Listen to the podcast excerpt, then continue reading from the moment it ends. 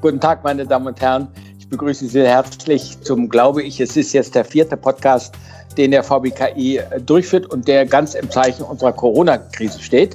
Heute sprechen wir über den Überlebenskampf des deutschen Mittelstands. Unser Gesprächspartner ist Christian Klöbekorn, Vorstandsmitglied von Gegenbauer, einem breit aufgestellten Dienstleister mit Sitz in Berlin und einem Gruppenumsatz von, ich glaube, ungefähr 800 Millionen. Das Unternehmen ist über 90 Jahre alt und eine der angesehensten Adressen in Berlin. Und Christian Klövekorn ist außerdem seit vielen Jahren Vizepräsident im VBKI und Vorstandsmitglied im Facility Management Branchenverband GEPSMA.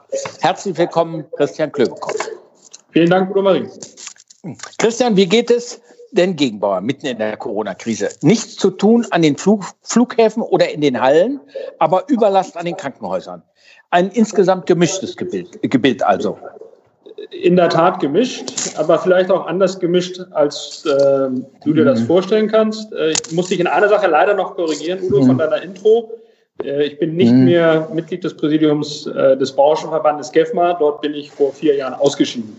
Also das wollte ich gerne noch richtig stellen, damit mir hier kein Lorbeer zuteil kommt, der mir nicht fehlt.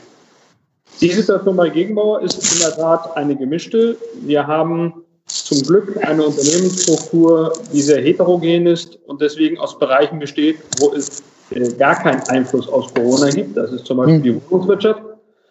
Bis hin zu Bereichen, die natürlich massiv unter Corona leiden. Das ist das Thema Flughäfen, das ist insbesondere auch die großen Airlines, für die wir tätig sind. Mhm. Summe ist es aber so, dass der Mix unserer Dienstleistungen und auch unserer Kundengruppen dazu führt, dass wir Stand jetzt, wir können ja alle diese Kurve nicht vorhersehen, bisher mit einem guten Mix äh, durch diese Krise haben steuern können.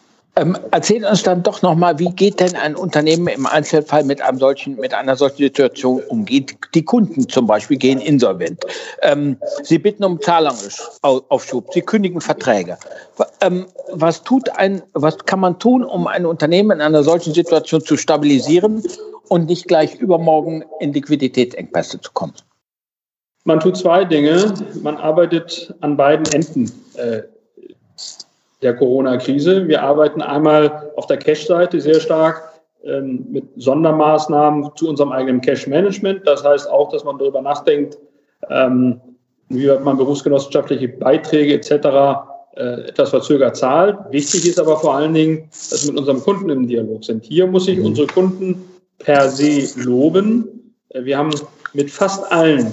Es gibt ganz wenige Ausnahmen, eine sehr gute Zusammenarbeit, ein hohes Verständnis auf beiden Seiten für, ähm, für die Probleme des jeweiligen Partners, so dass wir nicht damit konfrontiert waren, dass die Kunden von heute auf morgen eingestellt haben.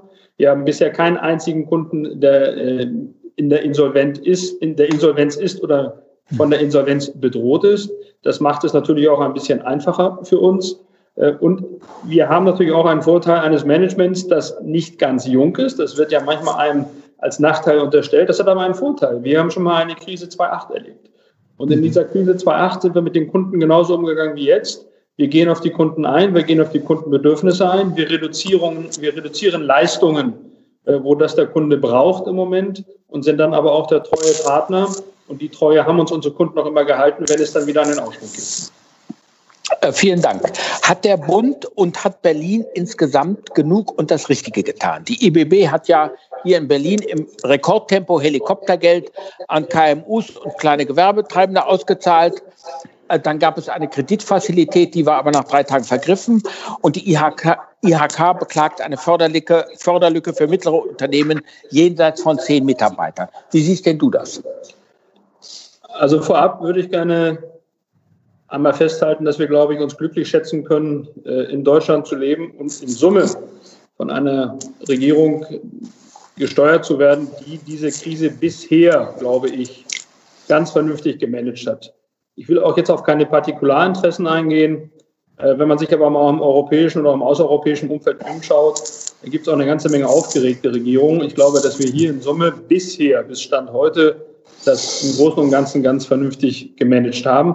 Ansonsten gibt es halt ähm, ja eine permanente Weiterentwicklung äh, auch von dem, was der Staat macht. Die, die, Große Koalition hat heute Nacht gerade entschieden, ein Thema, was viele Menschen auch bei uns im Unternehmen berührt, nämlich das Thema Kurzarbeitergeld, weitere Aufstockung auf 70, 77 respektive 80, 87 Prozent ab einer gewissen Dauer des Bezugs von Kurzarbeit. Wir versuchen Kurzarbeit im Unternehmen zu vermeiden, haben aber einige Kunden im Bereich der Aviation, wo wir gar keine andere Chance haben, als auf Kurzarbeit zu gehen. Insofern fällt mir das schwer, da direkt Schulnoten zu verteilen. Ich glaube, dass die Politik sehr viel lernt. Was vielleicht erstaunlich ist, wie schwierig oder wie schlecht wir auf eine solche Krise in Summe vorbereitet waren, im Bund wie in den Ländern. Ähm, es gab ja noch Übungen zu Pandemiefällen, aber irgendwie hat keiner von uns damit gerechnet, dass die wirklich einmal ernst werden. Ich glaube, wo wir ein bisschen aufpassen müssen, dass wir, und das ist ganz, ganz schwierig auch für die Politik, den Schirm aufspannen, aber auch nicht überspannen. Denn es gibt auch eine Menge Trittbettfahrer und das jetzt irgendwo zu unterscheiden zwischen dem, was ist wirtschaftlich wirklich notwendig und dem, wo sind aber auch jetzt nur noch die Profiteure, ist, glaube ich, auch für die Politik extrem schwer zu gewährleisten. Ja, das sehe ich auch so, wobei man sagen muss, es kam auf Geschwindigkeit an. Und die Geschwindigkeit involviert, da kann es keinen, keinen intensiven Prüfvorgang geben. Und das involviert dann auch, dass es Trittbrettfahrer gibt. Und die muss man dann auch, sage ich mal, auch wenn es fünf Prozent ist, muss man, äh, muss man das in Kauf nehmen, weil es 95 Prozent gibt, die die Hilfe zu diesem Zeitpunkt und schnell benötigt haben. Ähm, Christian, ähm, die Bundesrepublik hat ja ein insgesamt besser ausgebautes Gesundheitssystem, gerade auch in der Maximalversorgung mit Intensivbetten als die meisten. Und die Überlast äh, wie in Italien oder Spanien hat es in Deutschland nicht gegeben. Könnte jetzt deiner Meinung nach die Bundesrepublik angesichts der jetzt auch aufgestockten Kapazitäten nicht mutiger beim Wiederanfahren der Gesellschaft sein? Tja. Wenn ich da die richtige Antwort geben könnte, dann wäre ich jetzt nicht stellvertretender Vorstandsvorsitzender von Gegenbauer, sondern Kanzler der Bundesrepublik Deutschland. Ich will trotzdem versuchen, dir mal. Wäre ja noch ein Karriereziel. Ich bin für Ziele immer offen, das weißt du, lieber Udo. Also, wir tun uns wahnsinnig schwer damit als Gesellschaft, weil das Thema neu ist und weil aber auch niemand von uns wirklich weiß, wo der richtige Schritt ist. Das ist auch der Vorteil unseres Föderalismus, den ja viele auch als Rumlaberei missinterpretieren. Ich glaube, die Vielfalt der Meinung tut uns hier gut. Meine persönliche Meinung ist, dass wir ein bisschen mutiger werden rangehen müssen, weil der wirtschaftliche Schaden, ich hatte letzte Woche ein Gespräch mit Lars Feld, Vorsitzender des Sachverständigenrates der Bundesrepublik Deutschland, wir liegen im Moment in den Schätzungen irgendwo zwischen minus 2,9 bis minus 5,4 Prozent Rückgang des Bruttosozialprodukts für dieses Jahr. Im Q2 bei 7,5. Das ist brutal. Ähm, und deswegen eine etwas mutigere Öffnung ist eigentlich schon auch aus wirtschaftlichen Gründen gegeben.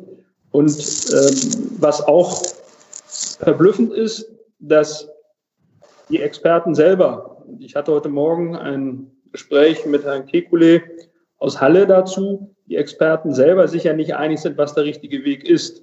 Und das ist etwas, wo ich glaube auch, wo unsere Regierung vielleicht auch anders hätte handeln können. Ähm, die Österreicher haben sich hier einen Expertenrat äh, gegründet, der den Bundeskanzler Kurz massiv berät, aber am Ende dann auch ein bisschen nicht so sehr in der Öffentlichkeit auftritt. Man hat manchmal das Gefühl in Deutschland, man weiß gar nicht, wer das Land regiert, die Virologen oder die Regierung.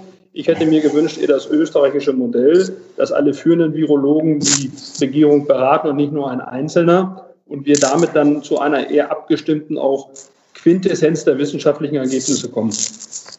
Vielen Dank. Ein Blick in die Glaskugel. Glaskugel. Wie lange wird uns deiner Meinung nach Corona noch beschäftigen? Selbst wenn wir mal positiv unterstellen, dass wir nach der Sommerpause einigermaßen wieder im Normalmodus agieren. Gibt es jetzt einen scharfen Einschnitt, den wir 2021, 2022 äh, nachholend wieder ausbügeln können? Oder wird uns Corona noch über viele Jahre begleiten? Also ich bin da leider oder auch zum Glück kein Wissenschaftler, zumindest kein äh, Virologe. Ähm, die Kenntnisse, die Erkenntnisse, die ich mir erarbeitet habe in Gesprächen, die ich habe führen dürfen, sagen mir, und das ist etwas, was ich auch als Perspektive für das Unternehmen dann ausrolle, das Ganze verfolgt uns mindestens bis Ende 2021. Mein Kenntnisstand ist, es gibt bis heute keinen Impfstoff für Coronaviren. Das heißt, es ist auch nicht garantiert, dass wir überhaupt einen finden werden ähm, für dieses Virus oder vielmehr gegen dieses Virus. Ähm, und alle konservativen Schätzungen von Unternehmen, die wir ernst nehmen können, die auch aus der Pharmaindustrie kommen, sagen, frühestens Mitte nächsten Jahres wird der Impfstoff da sein. Das heißt, wir werden uns mit einer Situation abfinden müssen, äh, die da heißt, äh, die, der, Shot, der, der Lockdown ist nicht die Lösung, weil wir bis zum Erreichen eines Impfstoffes nicht den Shutdown, den Lockdown werden durchhalten können und wollen. Und deswegen kommen wir in eine Situation, wo wir ähm, immer wieder regional differenziert werden, reagieren müssen. Wir haben eine ganz verrückte Situation, dass zum Teil die Krankenhäuser in Berlin auf Kurzarbeit gehen, weil wir den Regelbetrieb runtergefahren haben, auf die Welle der Corona-Kranken warten und jetzt kommt diese Welle nicht und zum Teil diese Krankenhäuser überhaupt nicht ausgelastet sind, was auch für wirtschaftliche Schwierigkeiten sorgt. Deswegen meine Prognose ist, dieses Thema wird uns beschäftigen, mindestens bis Ende 2021. Wer sich auf eine schnellere Normalisierung einstellt, wird, glaube ich, bitter enttäuscht werden. Dienstleistungen, Christian, sind ja meistens nah am Menschen.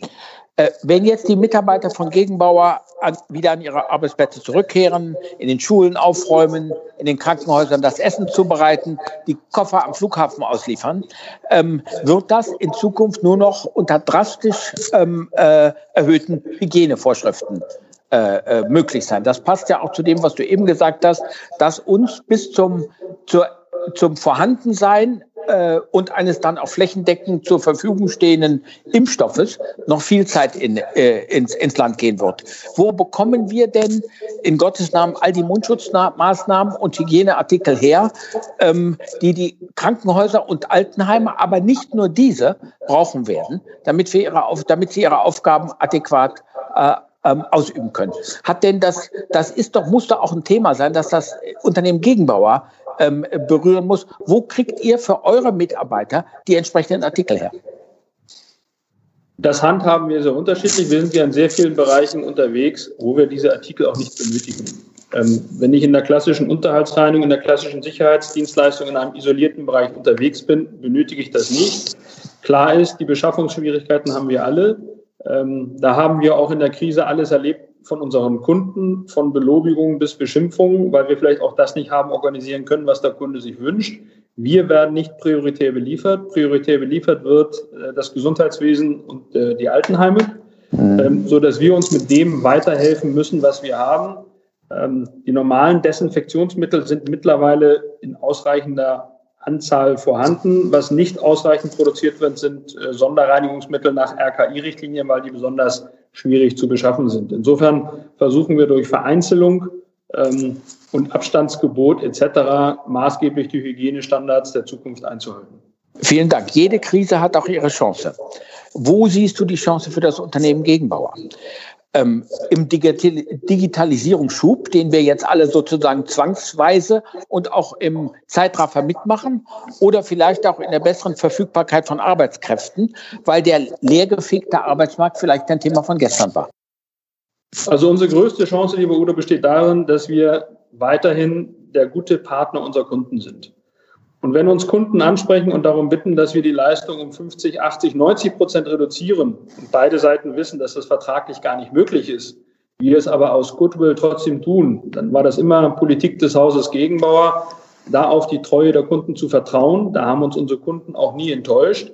Und ich bin ganz sicher, dadurch, dass wir so vernünftig mit unseren Kunden umgehen, wie es sich gehört, wie es aber nicht der Vertrag widerspiegelt, werden wir auch Wachstumschancen in der Zukunft haben, wenn wir, ähm, wenn wir äh, mit einem Wiederanfahren oder einem stärkeren Anfahren äh, der Wirtschaft zu rechnen haben. Darüber hinaus ist ganz klar das Thema Digitalisierung ähm, eine Riesenchance auch für uns, weil diese Krise natürlich auch immer, Krisen ähm, sind ja auch immer Beschleunigungsfaktoren. Und äh, auch bei uns im Hause gibt es ja nicht nur Menschen, die sich mit Digitalisierung froh sind zu beschäftigen und äh, die sich die diesem offen gegenüberstehen. Das hat jetzt bei uns jeder begriffen, dass die Digitalisierung extrem wichtig ist. Das wird zu veränderten Büronutzungen führen, das wird zu anderen Flächenbelegungen führen, äh, das wird zu sehr viel mehr Mobilität führen. Hier sind wir schon gut aufgestellt gewesen, aber auch wir wurden natürlich von dem Ausmaß, Ausmaß dieser Katastrophe dann schon überrascht und hatten auch nicht genug VPN-Verbindung etc., haben dieses aber relativ schnell nachrüsten können, sodass auch heute von allen Menschen, die bei uns sonst ähm, im Office sind, wir gut 60 Prozent auch von zu Hause arbeiten lassen können. Vielen Dank, Christian. Damit sind wir ans Ende gekommen. Das war ein interessanter Einblick in, ähm, in die Lebenswirklichkeit eines Berliner Mittelständlers zu Corona-Zeiten. Ähm, ich bedanke mich, dass du dich zur Verfügung gestellt hast und wünsche dem Unternehmen in den schwierigen kommenden Wochen und Monaten alles Gute und viel Glück. Und Ihnen, meine Damen und Herren, äh, natürlich auch. Und machen Sie sich bitte darauf gefasst, dass wir Sie weiter versuchen, auf digitalem Wege ähm, mit Informationen und Anregungen zu versorgen, weil auch wir davon ausgehen, dass wir Sie physisch erst wieder nach der Sommerpause äh, werden begrüßen können. Vielen Dank und auf Wiederhören.